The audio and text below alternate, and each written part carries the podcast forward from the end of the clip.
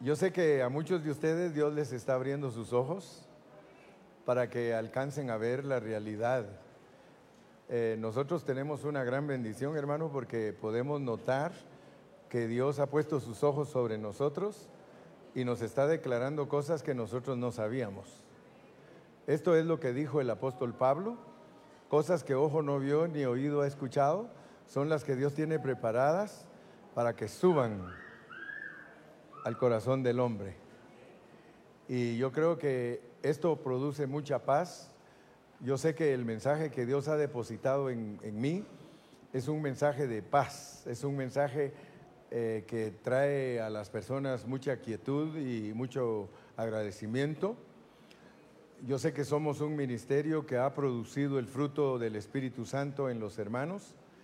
Eh, yo oigo testimonios de ustedes que tenían problemas de perdonar a su papá, tenían problemas de perdonar a su mamá, tenían problemas de muchas cosas, pero a medida que Dios nos ha ido abriendo la Biblia, nosotros empezamos a disfrutar de una paz más profunda.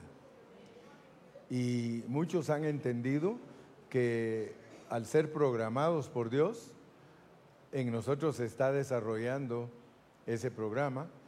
Algunos todavía no han entrado a la turbulencia, Cásense y verán qué les va a pasar. Cuando uno es novio no hay turbulencia, hermano.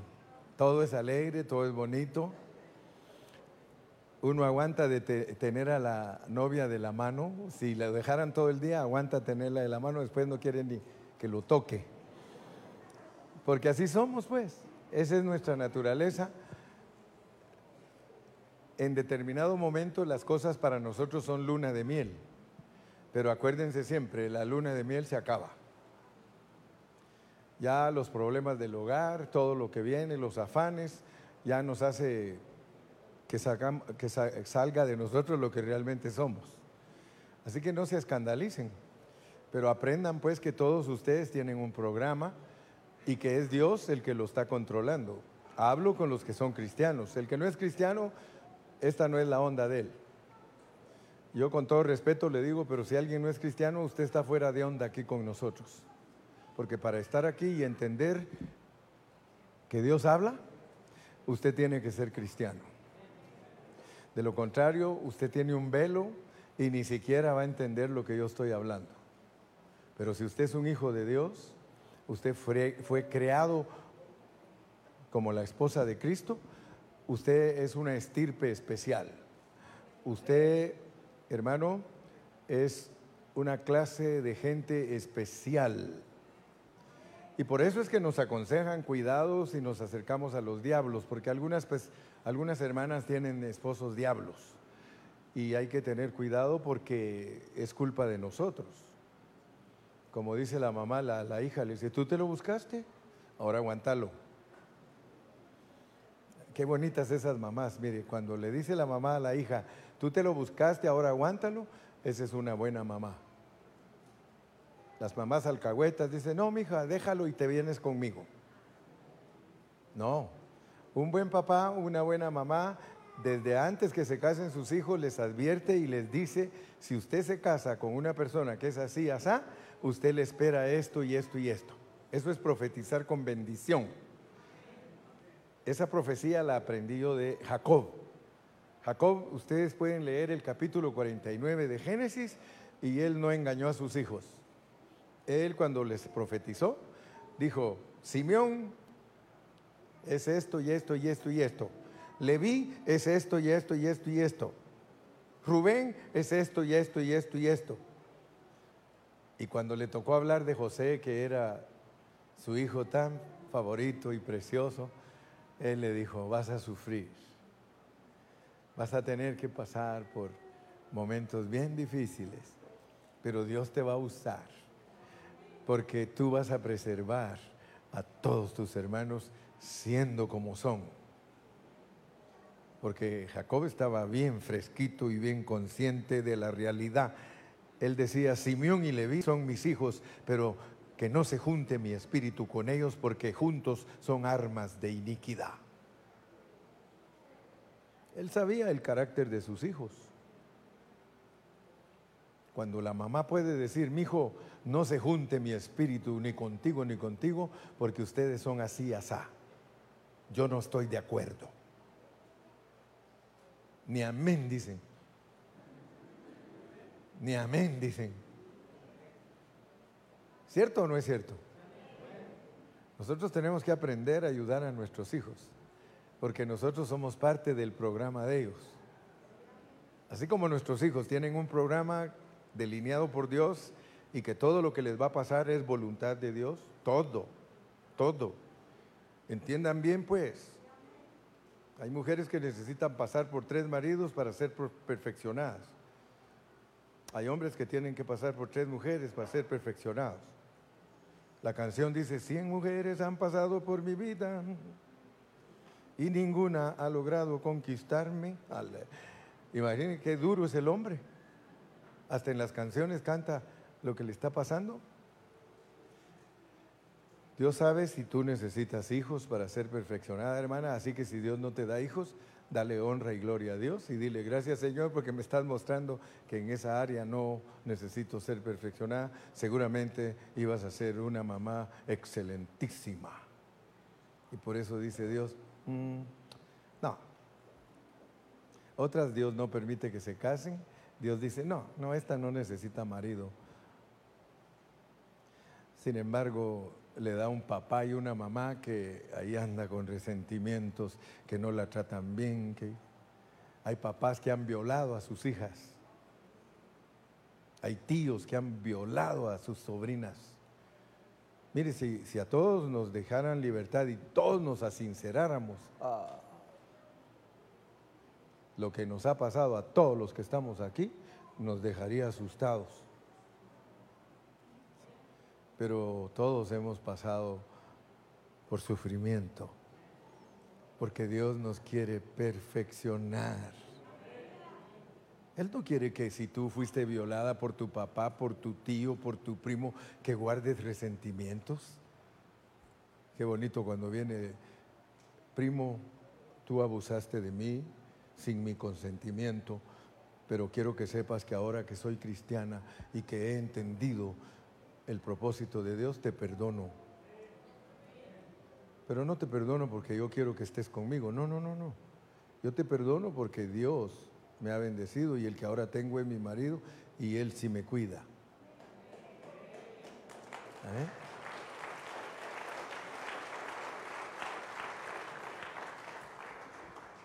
Nuestro versículo, estamos en números 33, del 1 al 3. Versículo 1. Estas son las jornadas de los hijos de Israel. Ya sabes que nosotros estudiamos la Biblia como parábola, porque ya descubrimos que todos los secretos de Dios están en parábola para entender el Nuevo Testamento. Estas son las jornadas de los hijos de Israel. Dios de aquí en adelante usa 33 versículos para declarar tu vida. Quizá tú ni te imaginas que Dios ya sabe tu vida. Dios ya sabe tu vida, desde que veniste de allá hasta que regreses, Él ya sabe tu vida. Él sabe que tenías que pasar por Egipto, por este mundo. Tenías que pasar por este mundo y cuando te sacó Dios de ese mundo, porque estoy hablándote que ya eres cristiano, solo al que es cristiano ya lo sacó de Egipto y lo ve Dios como su ejército y lo pone bajo el mando de Moisés, que representa a Dios, y Aarón, que representa el Espíritu Santo. Entonces nosotros no debemos preocuparnos porque Él sabe lo que está haciendo con nosotros. Él está con nosotros. Desde que nos saca de Egipto, Él está con nosotros. Versículo 2. Moisés escribió sus salidas. Moisés escribió sus salidas. No sé si ya notaron ustedes que le da mucha importancia a las salidas más que a las entradas. ¿Sí? Ahora, fíjense que a veces nosotros, como no tenemos diligencia para estudiar la Biblia, nos confundimos. Si nosotros queremos entender lo que es las salidas, nosotros tenemos que saber que hay una puerta. Porque la puerta es para entrar y salir. Nosotros somos gente de Cristo. Y tenemos que entender que nosotros entramos y salimos porque Cristo lo ha determinado. No porque sea producto de la casualidad. Vamos a regresar a este versículo, pero vamos a uno del Nuevo Testamento, Juan 10:10, 10, ¿verdad? Juan 10:10. 10. Ya ven que aquí lo único que hacemos es ir al Antiguo Testamento, regresar al Nuevo, ver la sombra, ver la realidad. 10:10. 10. O el, el 9 sería, ¿verdad? 10:9. Yo soy la puerta. El que por mí entrare será salvo. Y entrará y saldrá. Todas nuestras experiencias en Cristo son para entrar y salir. Entrar y salir. De acuerdo a las 42 jornadas, Dios nunca te deja en una jornada. Tú vas a terminar tu vida con la 42 ava. Aquí apenas estamos arrancando, ahorita estamos en sus marcas. Vamos a salir. Pero debemos de entender pues que el que nos dirige para entrar y salir es Cristo. Por eso te dije, no te lamentes de nada de lo que te ha pasado. Nada. Absolutamente. Porque de repente cuando te acuerdas de lo que te pasó, ¿qué haces? Empiezas a llorar. Ay, todo lo que me ha pasado. Si no te hubiera pasado todo lo que te pasó, no estuvieras aquí hoy. Pero tú tienes que decir, Ebenezer. Ebenezer hasta aquí nos ha ayudado Jehová. Tus entradas y tus salidas son en Cristo. A veces entras a una situación que no es placentera. No te sientes cómodo, pero no hay enfermedad que dure 100 años, ni enfermo que la resista. Yo estoy seguro que tal vez hace cuatro años estabas en una situación que te quisiste quitar la vida. Dime si no. Aquí hay algunos que se trataron, se quisieron suicidar. ¿No es cierto, Horacio? Y mire, aquí está. Pero el enemigo lo llevó hasta el punto de cortarse las venas. Ah, si les preguntara a muchos, lo que pasa es que a veces no cuentan pero gloria a Dios por los que cuentan. Saben ustedes que muchas veces a mí me gusta platicar con ustedes porque tengo que armar mi mensaje. Y ahí me voy con unos a comer un ratito, me voy con otros, me voy con otros. ¿Por qué? Porque ustedes los usa Dios para que yo entienda muchas cosas. Y por eso algunos tienen miedo, dicen, no le vayas a decir al hermano Carrillo, porque seguro que mañana lo predica. No le digas nada a la hermana Mali, porque mañana lo predica. Y por eso nos tienen miedo a los pastores. Muy poquitos se asinceran. De la única manera que Dios puede permitir que usted sea sincero es si yo soy sincero. Si yo soy sincero, usted me tiene confianza y usted viene y usted revela el rollo. Sí. Yo soy la puerta. El que por mí entrare será salvo. Y entrará. Y saldrá. y hallará pastos. Quiere decir que ahí está hablando él del redil. El redil sirve para que las ovejas estén guardadas de noche. Pero llegado el día tienen que salir porque, como me decía eh, Brandon cuando nos fue a recoger al aeropuerto, casi todos los que nos recogen en el aeropuerto se pierden. Siendo de aquí, se pierden. Si voy a Ecuador, se pierden. Si vengo aquí, se pierden. Hasta que ya me van a recoger unas 10 veces, ya saben cómo llegar y cómo regresar. Pero Brandon es bien positivo porque dice, no se, no se preocupen que esta, esta perdida sirve para, para que haga hambre. Y ya después de estar dando vueltas hora y media, ya tenemos hambre. Ah, ahí dice Pachuca.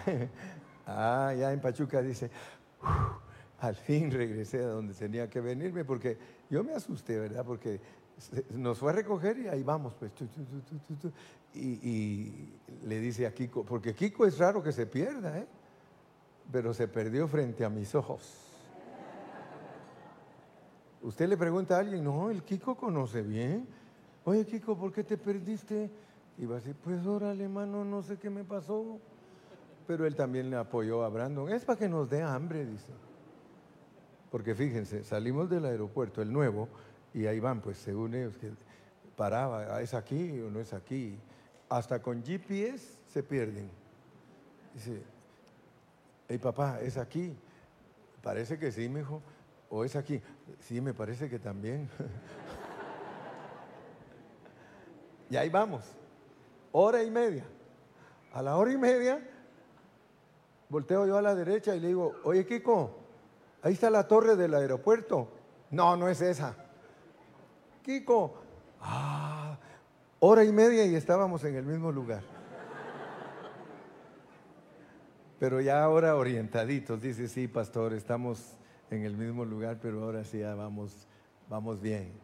Y me acordé de la loca, porque la loca decía, aquí vamos bien, y la llevaban del pelo. ¿sí? ¿verdad? Entonces, gracias a Dios, hermano, porque nosotros somos personas que Dios en el redil nos está preservando, porque es de noche, los momentos oscuros de nuestra vida. Él tiene cuidado de nosotros y dice, entren, entren, entren, va a estar oscuro, pero no se preocupen, tempranito en cuanto salga el sol o quizá antes de que salga el sol, yo los voy a sacar para que hay en pastos. Hay en pastos. O sea que Dios nos va a meter a situaciones en las que nosotros no debemos temer. No debemos temer. A cualquier situación que Dios te meta, éntrale. Éntrale con fe. Éntrale con fe. Yo sé que a veces tienes que decir, Señor, perdóname, yo no entiendo por qué me está pasando esto. Pero Él sí sabe. Él sí sabe por qué nos puso en esa situación. Versículo regresando a 33, 3. 33, 3, porque ya entendimos el 2. Entonces 33, 3 de Ramesés, de Ramesés, salieron en el mes primero. De Ramesés salieron en el mes primero. No salimos el primer día, sino el mes primero. Significa que para que Dios nos convenciera a nosotros de que estábamos en Egipto, tuvo que tener tratos con nosotros de un mes. En la Biblia ya entendimos, hablar de meses, hablar de días, hablar de años, son los tratos de Dios con nosotros. Los tratos de Dios diarios son milagrosos. Ahí no hay que hacer nada más que tener fe y, y suceden. Pero actuar nosotros de una manera madura, eso toma un poquito más de tiempo. Entonces, usted, usted debe saber que cuando usted aceptó a Cristo, no es en el momento que levantó la mano que usted vino a Cristo, sino que en el momento que levantó la mano, usted solo está cumpliendo lo que le dijo al Señor allá en la eternidad, heme aquí, envíame a mí. Ya solo es la sombra. Se está cumpliendo. Cuando uno levanta la mano y acepta a Cristo, uno está cumpliendo la sombra de la realidad del trato que tuvimos allá, porque el Señor nos dijo, vas a ir al mundo, vas a ir a Egipto, pero estamos en un, en un acuerdo. En el mundo tendréis aflicción, pero no temáis, yo he vencido al mundo. Entonces, de Ramesés salieron el mes primero a los 15 días. Cuando tú viniste a Cristo, era el primer mes de tu vida espiritual reconocible y sucedió a los 15 días porque el número 15 significa tribulación de una persona que tiene a Cristo. Una persona que tiene a Cristo es el 5, el 10 es tribulación. Entonces tú, Dios te sacó de Egipto después de tener unos tratitos contigo, a los 15 días. Y eso sucedió, vuelve a repetirlo, en el mes primero, para que estemos seguros. Otra vez, en el mes primero, ya cuando había tratado contigo. Esto es algo así como, tú no caíste así de repente. El que se cae es porque venía en el resbaladero. ¿Ah? Ninguno se cae de repente, sino que cae, pero venía, ¡ah! Entonces los tratos de Dios así son. Él venía tratando contigo, tratando contigo, te hacías el que no querías, eh, te hacías de rogar y tu papá y tu mamá, mi hijo, sirva a Dios, va a ver que es bonito esto. Mire, yo ya entré. ¿Sí? ¿Cómo? Sí, pues somos un poco tardaditos, lentos. ¿eh? Vente, mi hijo, ahí voy, papá bien lentos. El segundo día de la Pascua. El segundo día de la Pascua. Oiga eso. Hermano, mire qué terrible es Dios, hermano. Es que Dios es maravilloso. El segundo día de la Pascua. ¿En qué año estamos viviendo? ¿Estás viviendo en el segundo día? ¿Quién es la Pascua? Veniste al Señor en el segundo día de la Pascua. ¿Por qué creen que todos estos pasajes fueron escritos hace seis mil años o cuatro mil años para entender nuestra situación? Yo te dije que íbamos a hablar de ti porque estás escrito allí. Qué casualidad, ¿verdad? Que en el año 2000 tú viniste a Cristo, hermano. ¿Cómo lo interpretarían los apóstoles? Si ellos no existieron en, el año 2000, pero ellos también eran parte de un programa de dos días. ¿Se acuerdan ustedes cuando Jesús le fueron a decir, Herodes te manda a llamar? ¿Se acuerdan o no? Herodes te manda a llamar. ¿Y qué le contestó él al que le trajo ese mensaje?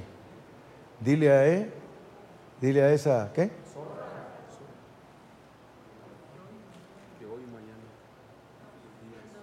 Que dos días hago curaciones y que en el tercer día perfecciono mi obra. Diga, ¡uh! Dile a esa zorra que hoy y mañana, dos días, va a haber Pascua, va a haber perdón el segundo día de la Pascua, salieron los hijos de Israel con mano poderosa. Ya se me durmió. A vista de todos los egipcios. Ustedes ya saben que una enseñanza correcta de la Biblia es que los egipcios son los demonios, Satanás, todos los diablos. Imagínate cómo te sacó Dios, hermano. ¿Cómo te sacó Dios? Mira, cuando Él te trajo a la vida de la iglesia, Él te llevaba, en Centroamérica dicen una palabra, yo no sé si ustedes la usan, pero te lleva chineado. Llevarte chineado es llevarte cargado. El Señor le dijo a Satanás, a todos nos llevaba, porque Él es un gigante y llevaba a toda su iglesia chineada, cargándola. Y solo le hacía al diablo, ¿cómo la ves? ¿Cómo la ves? El diablo venía corriendo atrás de nosotros, nosotros entramos en seco. Y aquellos al ver que estaba en seco dicen, nosotros también. Y entraron también. ¿Pero qué pasó? A ellos les cerró y los dejó avergonzados y los acabó y les demostró que a nosotros nos sacó con mano poderosa.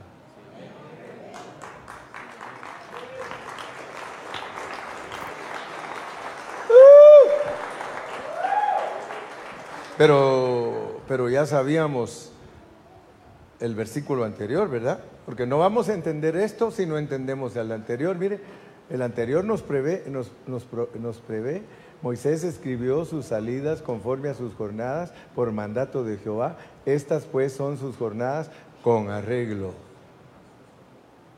Todo arreglado, hermano.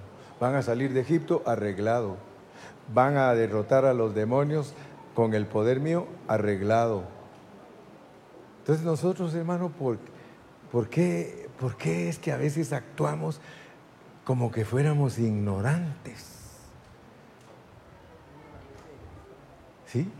Tenemos que usar la mente que nos dieron, la mente de Cristo. Fíjese que la mente de Cristo, hermano, ¿cómo pensaba Cristo? Échale mano, échale mano si Dios dice que tú tienes la mente de Cristo en cualquier situación, imagínate cómo pensaba Cristo.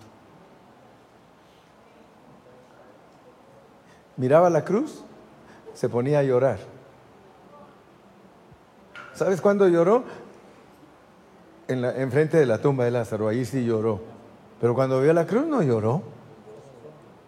Dice que, ah, esta cruz me está esperando, qué rico.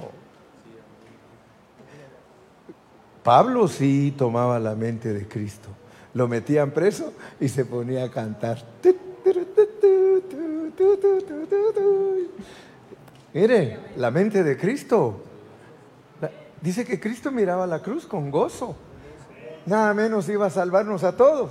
¿Cómo no iba a ver con gozo? Ah, entonces mira cómo es el programa de Dios para que agarres la onda.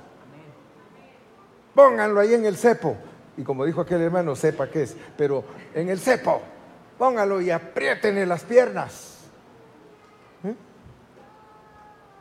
Ustedes saben que él fue el primero que, que, inventó la canción de este cantante de aquí, dice, ay, ay, ay, ay, canta y no llores, porque cantando se alegran, cielito lindo, los corazones. No, si los mexicanos hasta en sus canciones declaran a Dios. Ahora vas a ponerla de coro. Hermanos, vamos a cantar el coro. ¿Quién es el que hizo esa canción? Es a veces de autor desconocido, ¿verdad? Ese de de la tierra morena, cielito lindo viene bajando. Yo me las había aprendido. ¿y? Canta y no llores. Mire, todos ellos, los cantantes, hermano, yo no sé, pero sufrir me tocó a mí en esta vida. Y hoy tengo, ellos entienden más que los cristianos. ¿Sí? Todo, a veces están más inspirados ellos entendiendo que esta vida es aflicción ¿Eh? Y nosotros, y volver, volver, volver. Yo uso hasta las canciones para predicar, hermano. A tus brazos otra vez. ¿No vamos para allá, pues? Pero hay que saber perder. Porque para volver hay que saber perder. Perder el alma. Hermano, si encaja todo, mire, la sabiduría de Dios está en todas partes, en las calles, en los cantantes, en todo. Lo que pasa es que están ciegos.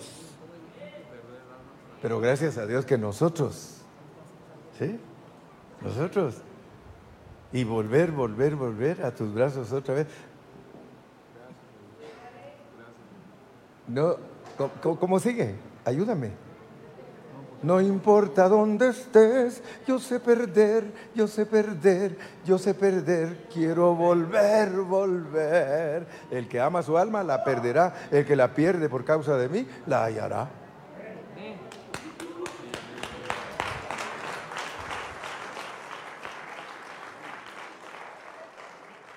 Hermano o amigo, la Biblia dice, así hasta dice, ayúdate que yo te ayudaré. ¿Eh? Me recuerdo que una vez dice que venían los narcos siguiendo a una persona y venía corriendo y los narcos atrás y lo único que había es la iglesia abierta y todo ahí la gente como nosotros. Dijo, aquí me meto. Y se metió entre todos los hermanos y allá en la puerta se quedaron todos buscándolo. Y en ese momento los hermanos estaban, cada uno le tocaba dar su versículo.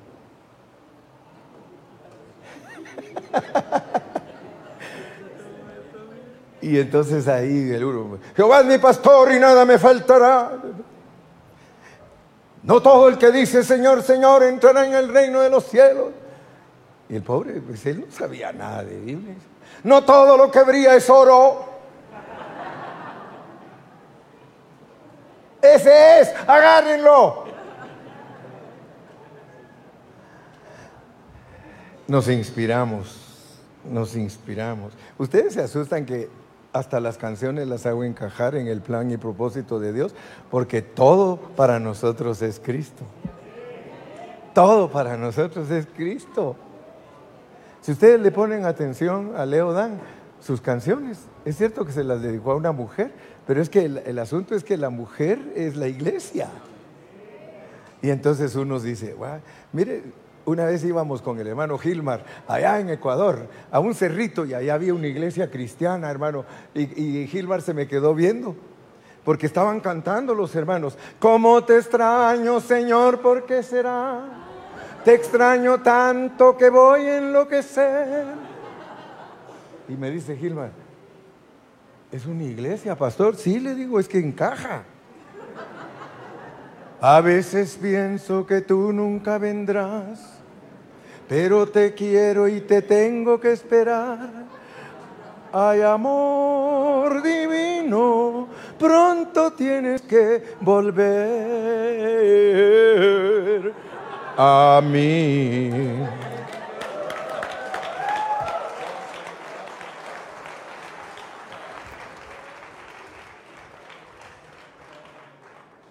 Yo sé que yo sé lo que pensó la pastora, ya no lo voy a invitar porque me va a volver mundanotas a todas las ovejas.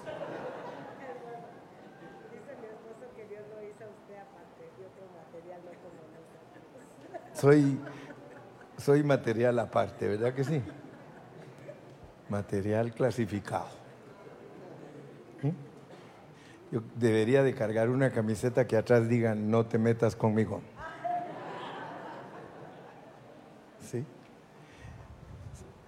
¿Se acuerdan que les conté que había un hermano que siempre hacía camisetas y ocurrencias siempre?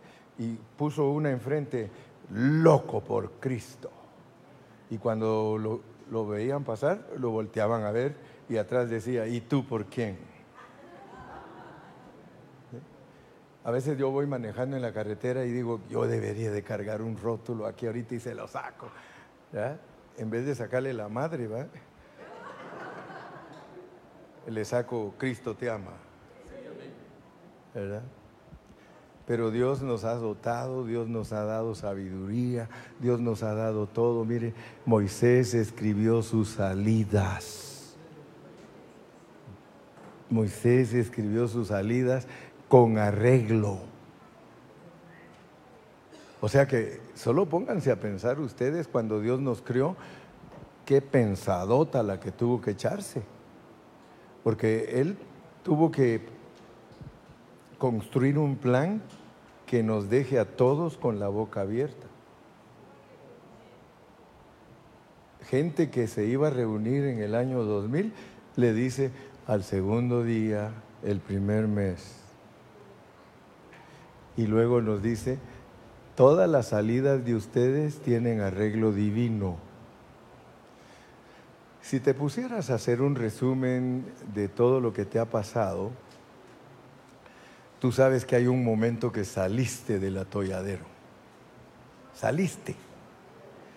Tal vez te tomó tres años, tal vez te tomó dos, pero tú saliste de allí y el Señor te metió en otra jornada. Entonces, Ramesés, Ramesés, es algo precioso porque Ramesés es Egipto y Dios nos ha sacado de Egipto, pero ahora tenemos que saber qué era Ramesés. Pasa a la página 28. Ahí dice la descripción de Ramesés. Página 28, la descripción de Ramesés. Ahora vas a entender, te dije que no vas a saber en dónde estás si no sabes de dónde saliste. Versículo, dice el versículo 3, de Ramesés, o sea que esa es la primera estación, la de la salida inicial, salieron en el mes primero, a los 15 días del mes primero, el segundo día de la Pascua salieron los hijos de Israel con mano poderosa a vista de todos los egipcios. Aparece allí Ramesés es decir, de allí es donde parten de Ramesés, salieron con mano poderosa. Qué hermoso es eso. Para salir se necesita la mano poderosa de Dios. El hombre puede entrar, puede tratar y tratar en sus fuerzas de salir de Egipto, pero no puede.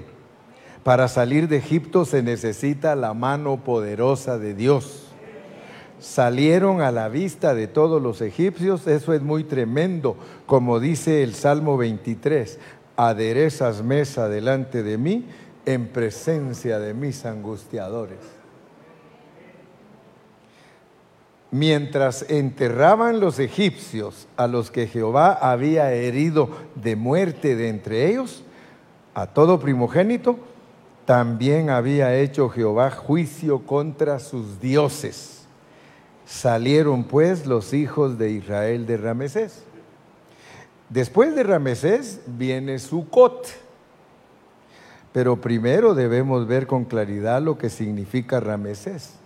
Sería bueno entonces que regresemos al libro de Éxodo y vamos a mirar por ahora, no a leer, sino a mirar en forma panorámica los primeros capítulos del libro del Éxodo, que son del 1 al 12, que son los que nos describen lo que acontecía en Ramesés y lo que hizo Dios para sacarlos de Ramesés. Si ustedes leen los capítulos del 1 al 12, allí están todos los detalles de lo que sucedió antes de sacarnos. Te asustas, te asustas a leer porque te lo va detallando en forma de sombra. Y entonces dices, wow, de verdad que lo que Dios hizo conmigo me deja impresionado. Fíjese, leamos los primeros versículos del capítulo 1 y vamos a ir viendo el contenido del vuelo de pájaro que tenemos que dar en esos capítulos. Y estos son los nombres. ¿Ya lo tienen? Y estos son los nombres. En el versículo, ¿cuál dijimos? Desde el 1, capítulo 1 de Éxodo, Éxodo 1.1, estos son los nombres.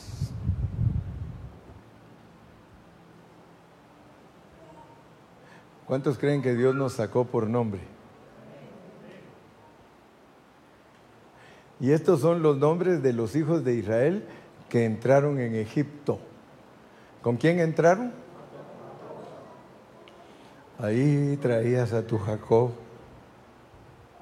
cojo, tranza, mentiroso.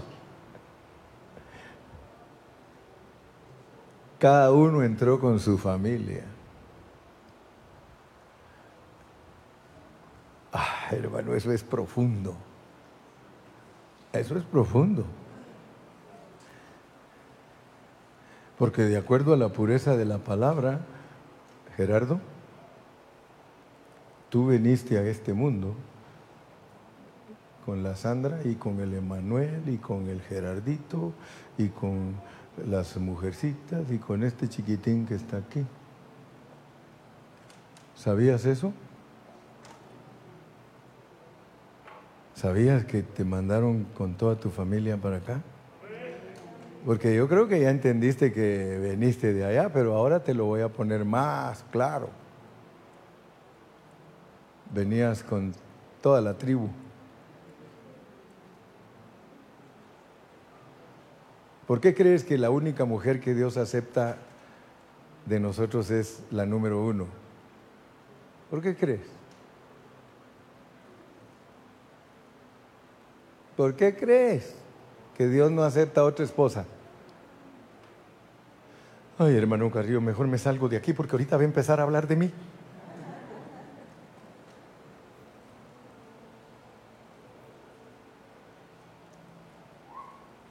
Esos divorciados, esos divorciados, esos divorciados. Pero no se aflijan los divorciados, hombre, hay solución. Pero ahorita tengo que hablar la verdad. La verdad hay que hablarla. Tú viniste a este mundo con toda tu familia. acompañado de Jacob.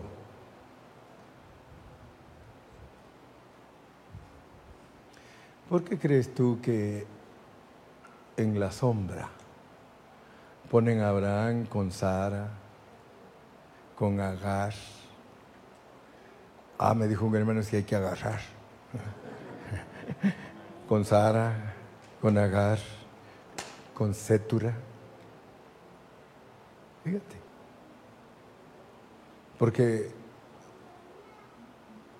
hay hombres que necesitan ser tratados y les van a dar tres mujeres, hermano. Pero una aflicción que tienen, una aflicción, hermano. Yo le doy gracias a Dios, hermano. Mire que usted ya sabe cómo es el hermano Carrillo, porque ya se lo dije. Pero yo le doy gracias a Dios, hermano, que soy marido de una sola mujer. Este año cumplo 72. ¿Cuántas cree usted que he deseado yo? Ni le cuento porque usted me gana.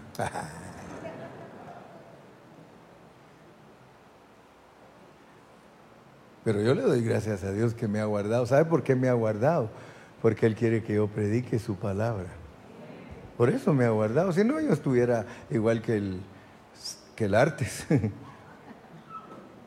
Bien jodido.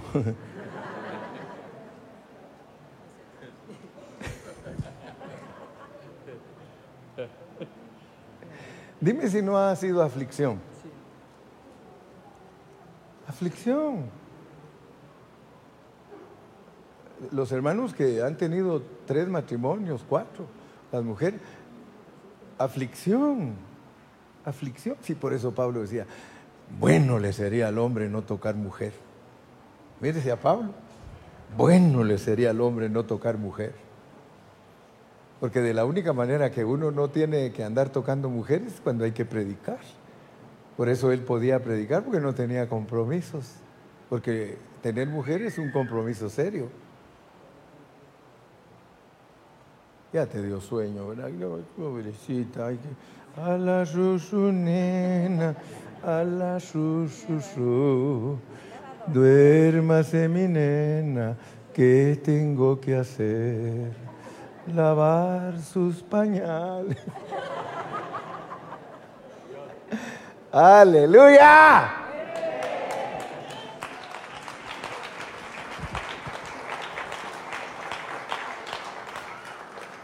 Cada uno entró con su familia. Y abran sus ojos, hermanos. Abran sus ojos.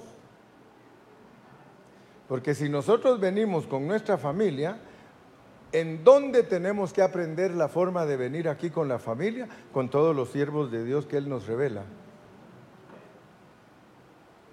Y ahí nos va a poner los nombres. Y algunos de ellos con tres mujeres, con cuatro. Otros tuvieron hasta 62 hijos.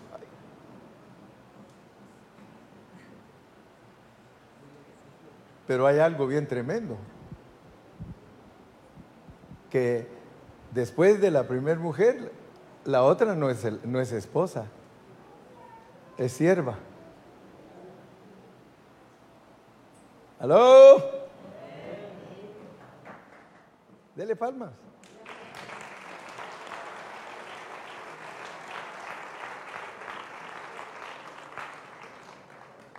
Hay esposos que quisieran que la esposa les dijera lo que le dijo la esposa a Jacob. ¿Quieres usar mi siervita? Pero mire, usted es el único esposo de su esposa, dele gracias a Dios. Y si no tuvo hijos fuera de ese matrimonio, dele gracias a Dios. Pero aún si los tiene, no se preocupe. Yo soy hijo de fornicación. Hay una hermana que me dijo, yo ni siquiera conocía a mi papá. Y mire dónde te tiene Dios. Yo soy un hijo de fornicación porque mi mamá me tuvo a mí siendo amante de mi papá. ¿Qué tal si yo no hubiera nacido? ¿Creen que ustedes estuvieran aquí hoy? andarían en el norte. Yo no sé dónde andarían. Y yo, si no hubiera nacido, estuviera bravo allá, como el hermano del pródigo. El hermano del pródigo representa a los que nunca vinieron. Y por eso se enojó, porque dijo, ¿cómo es posible que este, que lo mandaron y se fue a gastar todo? Y mire, era aquí, era allá, y yo que nunca me he ido, aquí he estado en la casa. Y todo me sale al revés. Yo prefiero mejor ser el hijo pródigo porque ¡ajúa!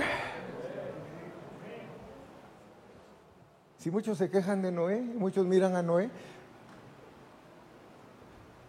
Noé cuando salió del arca, ¿qué? A chupar. ¡Ajúa! Al fin salimos de este diluvio. No dice la Biblia que se emborrachó.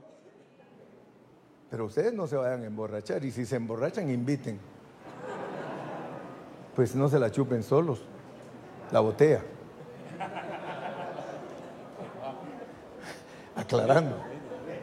Hay que ser específicos, explícitos, contextuales. Veniste con toda tu familia. Si en caso, y escuchen bien hermanas, que sus esposos tienen hijos afuera del hogar, yo no les voy a decir que levanten la mano porque algunos ni siquiera saben que los tienen. Usted sabe que hay gente en esta tierra que tuvo hijos y ni siquiera saben que los tuvieron. Se metieron con mujeres que ellas nunca los buscaron para hacerles pleito ni nada y son hijos de ellos.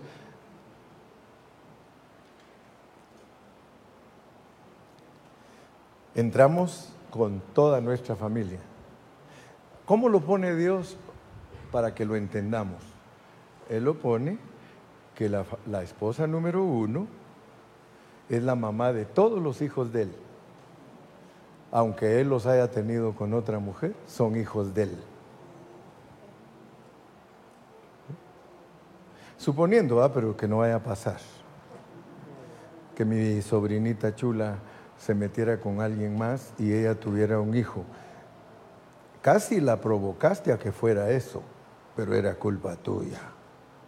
y tú te fuiste a buscar otra morena. Porque nosotros tenemos un programa, pero el hijo que ella tiene es tuyo, no es de la otra mujer, ella es una sierva de tu esposa.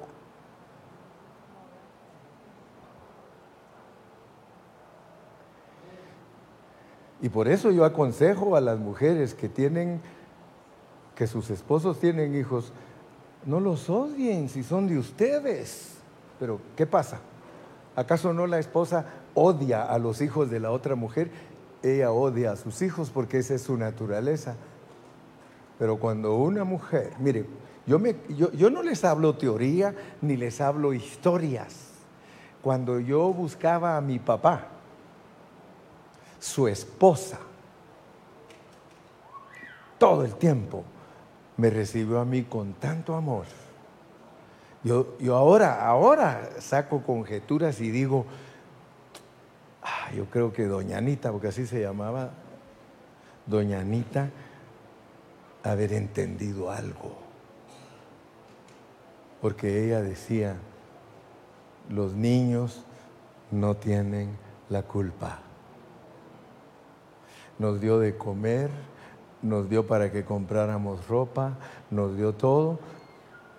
Y ella enfrente de nosotros le decía a mi papá, ellos no tienen la culpa. Ella nos recibió como hijos de ella. Y a la mera, y la mera neta, pues éramos hijos de ella y mi mamá era sierva de ella.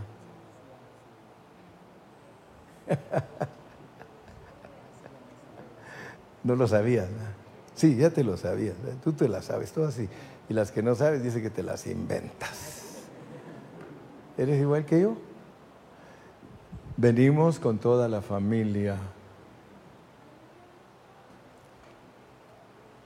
O sea que se puede tener hijos en la esfera espiritual. ¿Sí o no? Si tú viniste con toda tu familia, Quiere decir que aquí nacieron todos los que fabricaste allá.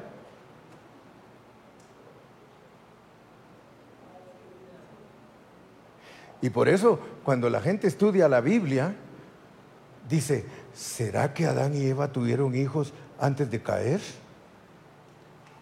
¿Ustedes han oído esas expresiones? ¿Será que tuvieron hijos gloriosos?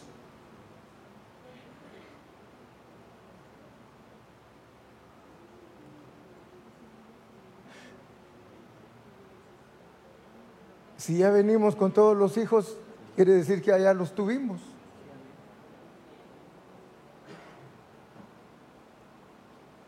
Quiere decir que cuando regresemos, ¿qué va a pasar? Sigue el revolú. ¿Con quién vas a regresar? Pues algunos van a regresar con cuatro esposas. La mera mera y las sucursales.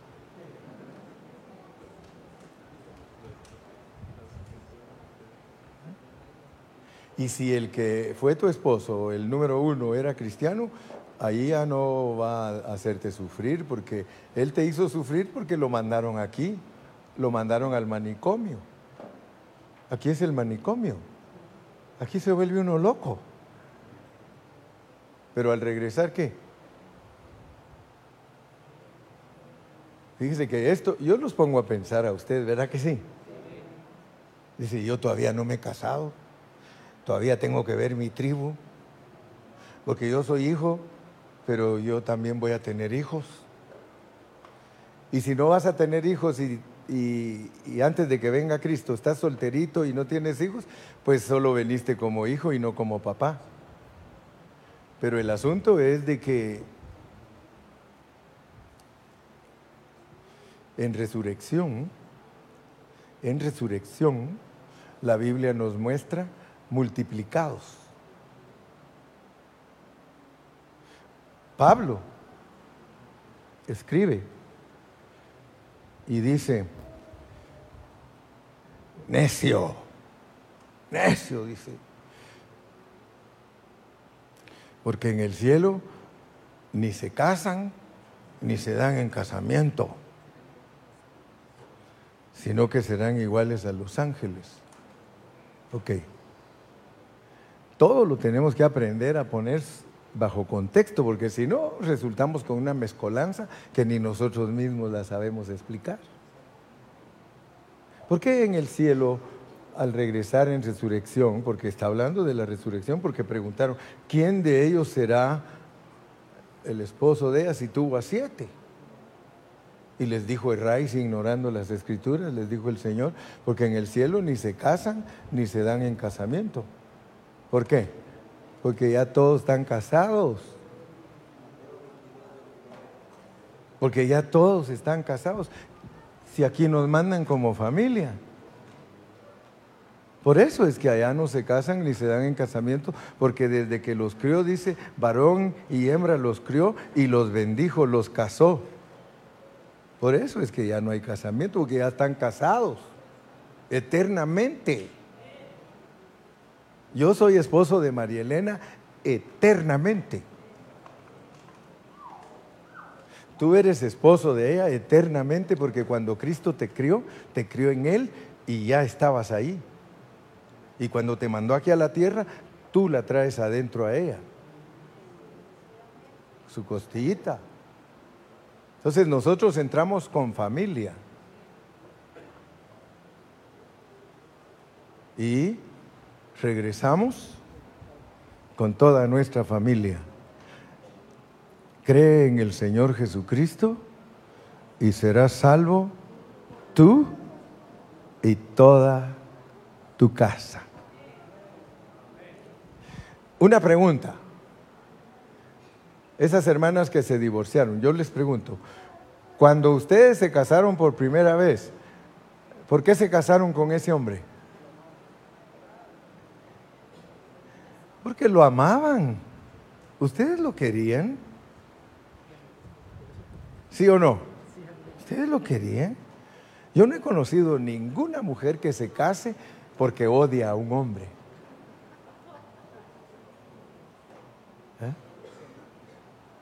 Y por eso es que a veces me, salen unas interrogativas cuando me toca aconsejar una pareja porque vienen conmigo porque están peleándose y se quieren divorciar y les pregunto, ¿ustedes se casaron para pelearse? No, no, entonces ¿por qué pelean? Si ustedes se casaron porque ustedes se amaban, ustedes se querían mucho.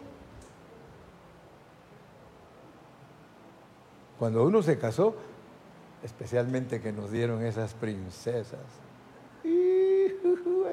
dicen allá en Centroamérica, uy, uy, uy, cututuy. ¿Cómo se la dieron? No se la dieron como una princesa. ¿Eh? Juntos se han envejecido. Yo me he envejecido junto con mi esposita. Si ustedes hubieran conocido a la hermana Carrillo cuando tenía 18 años, uy, uy, uy, cututuy. Y así me la dio Dios. ¿Cómo la voy a despreciar? Si el Señor dijo, aquí está tu princesa. Cuando me casé con ella, yo ya no hallaba que llegar el día. Pues la luna de miel quería descubrir qué es eso. Y yo dije, ¿cómo será estar con la hermana Carrillo? 18 años, un cabello, pero mi prima se acercaba a ella y le tocaba la pancita y me, y me decía, mira, nada de panza. Pues ahora está igual que yo. Pero la quiero mucho, porque ella me quiere a mí, mire, yo también. Juntitos hemos crecido de la panza. Gloria a Dios. Con tu familia vienes aquí con tu familia. Así que ámala, ama tu familia. Ahora ustedes saben por qué nosotros somos familia, ¿verdad? Porque Dios es familia. El Dios que nosotros servimos, Él es familia. Él es un Dios plural. Él es familia. Él se revela en la Biblia como el papá, como el hijo y la mamá. Esa es una familia. ¿Eh? Éxodo 1, 2, para seguir un poquito. Tú eres Rubén. Tú eres Rubén. Ahí dice que entraron todos por su nombre. Tú eres Rubén, Rubén, tú eres Simeón, tú eres Leví, tú eres Judá, porque todos los 70 que entraron son aspectos de nosotros. Puros aspectos de nosotros. 42 generaciones, dos, 42 aspectos de nosotros. 70 personas, 70 aspectos de nosotros. 12 discípulos, 12 aspectos de nosotros. El Señor tiene una sabiduría, pero tremenda, hermano. Nosotros muy fácil podemos perder la primogenitura. Rubén perdió la primogenitura, ¿sí o no? Tú puedes perder la primogenitura si la vendes y la puedes vender por un plato de lentejas. Muchos de nosotros no vamos a reinar porque vendemos la primogenitura por un plato de lentejas, no le damos la honra y la gloria a Dios, ya estás prevenido. Hay un área en ti que se llama Rubén. Esa área te puede hacer perder el reino si no tienes cuidado. Para eso te lo pone. Para eso te dice, en los doce discípulos te dice, ten cuidado porque tú eres Judas. Cuidado que vives esa vida de Judas. Ay, yo prefiero la de Pedro, sí, regándola, pero, pero arrepintiéndose. Esa área de Pedro es buenísima, hermano. Es el que, todo, el que siempre la riega. Cuando tú, todo, cuando tú la riegas, er, eres, eres Pedrito. ¿Mm? Ahí están todos los aspectos. Aquí están todos los aspectos. Simeón.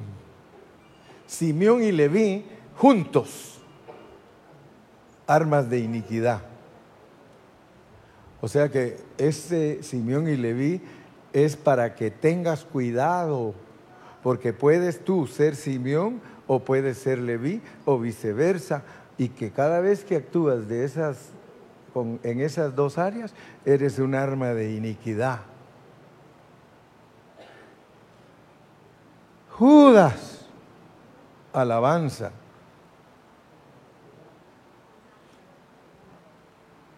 Pobrecitos los hermanos de la alabanza, porque todos los critican.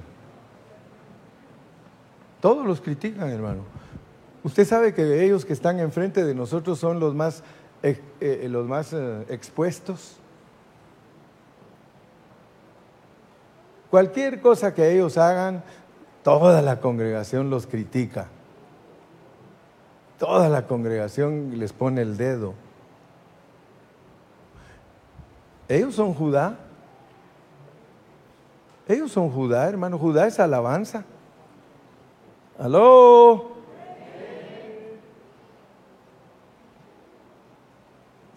Uno de los aspectos de nosotros es ser alabadores, pero muchos no toman la responsabilidad que están tomando ellos. Ellos no tienen derecho a, entristecerse. Ellos no tienen derecho a estar viendo mal a los hermanos. Todos sus derechos se los quitan. Quizá en el hogar trataron mal a la hermanita y ella qué viene a hacer. Yo me gozo lunes, yo me gozo más, aunque esté llorando por dentro. Considerémoslos. Cuidémoslos. Mire, a mí, hermano, ¿cómo se llaman esas cositas que nos comimos ahorita? A los que les di, no se me hagan los locos, pues. Yo les compartí, me trajeron, ¿cómo se llaman esas? Tlacoyos son de, de calabacita, ¿verdad? ¿O no? De frijolitos. Y cuando me las dio me dijo, tienen veneno. Ya estuvo. Les di como a ocho. Dije, esta no me la hacen a mí solito. Tengo que llegar con un equipo. Pero no sé ni por qué usé este ejemplo, se me olvidó. Pero les digo una cosa. A ver, ayúdenme, ¿por dónde iba? Ah, la alabanza. Sí, gracias. Que les den de comer a los de la alabanza. Cuídenlos, ayúdenlos. Mire, ellos son lindos. Ellos son lindos, hermano. Piense en ellos. Yo quiero tanto a Ramón, hermanos. Ramón es el tesorero de Pan de Vida de Ontario y encargado de la alabanza. Y yo miro a Ramón. Él dirige los viernes, dirige los domingos, los viernes, los domingos, los viernes, los domingos, funerales, ahí está él. 15 años, ahí está él. Siempre cantando, siempre animando al pueblo, animando, animando. Y yo digo, wow, ese Ramón no tiene derecho a entristecerse. Tenemos el aspecto, hermano, de Judá. Judá. Ellos son los más tentados en la congregación. Escuchen bien lo que estoy diciendo. Ellos son los más tentados. A ellos los quiere destruir Satanás. Solo piensen. ¿Cuántas hermanas han habido aquí durante 10 años, durante 15 años? ¿Dónde están? ¿Dónde están? El diablo las sacó de aquí y estoy seguro que algunas que yo miraba cantar alegremente y contentas, ahora no quieren ni saber de Dios. Aquí había una muchacha que pasado el tiempo dijo, soy atea, ¿sí o no?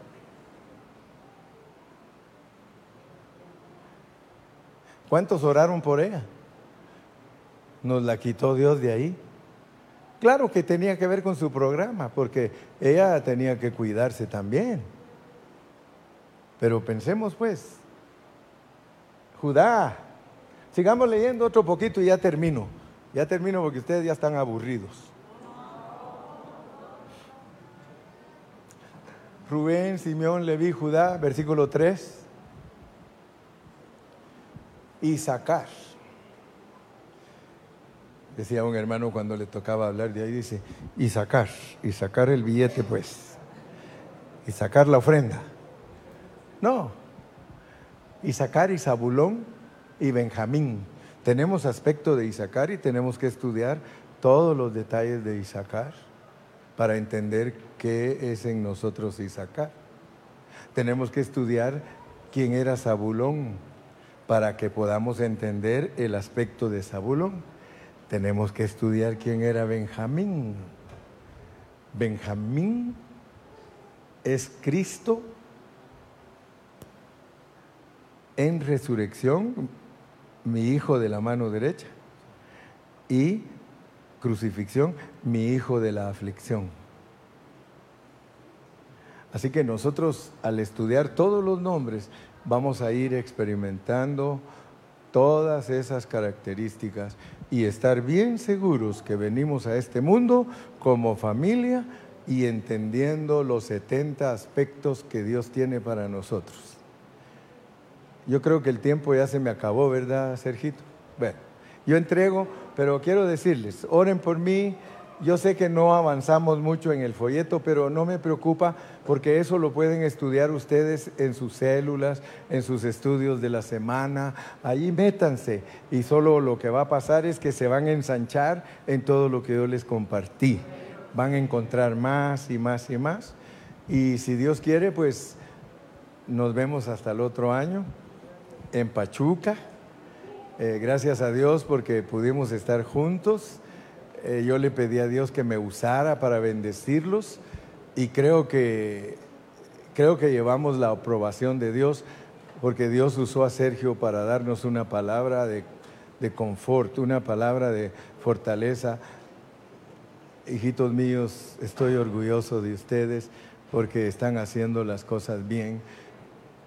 No nos extrañemos que nos puede decir lo contrario si hacemos lo contrario si, hacemos lo contrario, en vez de que nos diga Sergio, estoy orgulloso de ustedes, nos va a traer una palabra, en esto no os alabo porque os habéis comportado de esta y esta manera. Dios nunca nos miente, créamelo, Dios nunca nos va a decir que estamos bien si no estamos bien.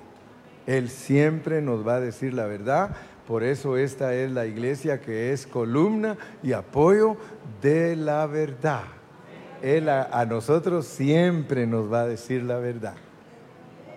Dios los bendiga y quiero que vengan todos los pastores y oren por mí para que si Él me da vida, yo vengo el otro año. Y si ya no me da vida, pues les van a decir, eh, se nos fue el hermano Carrillo y solo van a tener recuerdos de mí, se van a acordar de mis chistes más que de la palabra. Así que le pido a los pastores que vengan a orar por mí para que yo pueda seguir adelante. Amén, hermano Toño.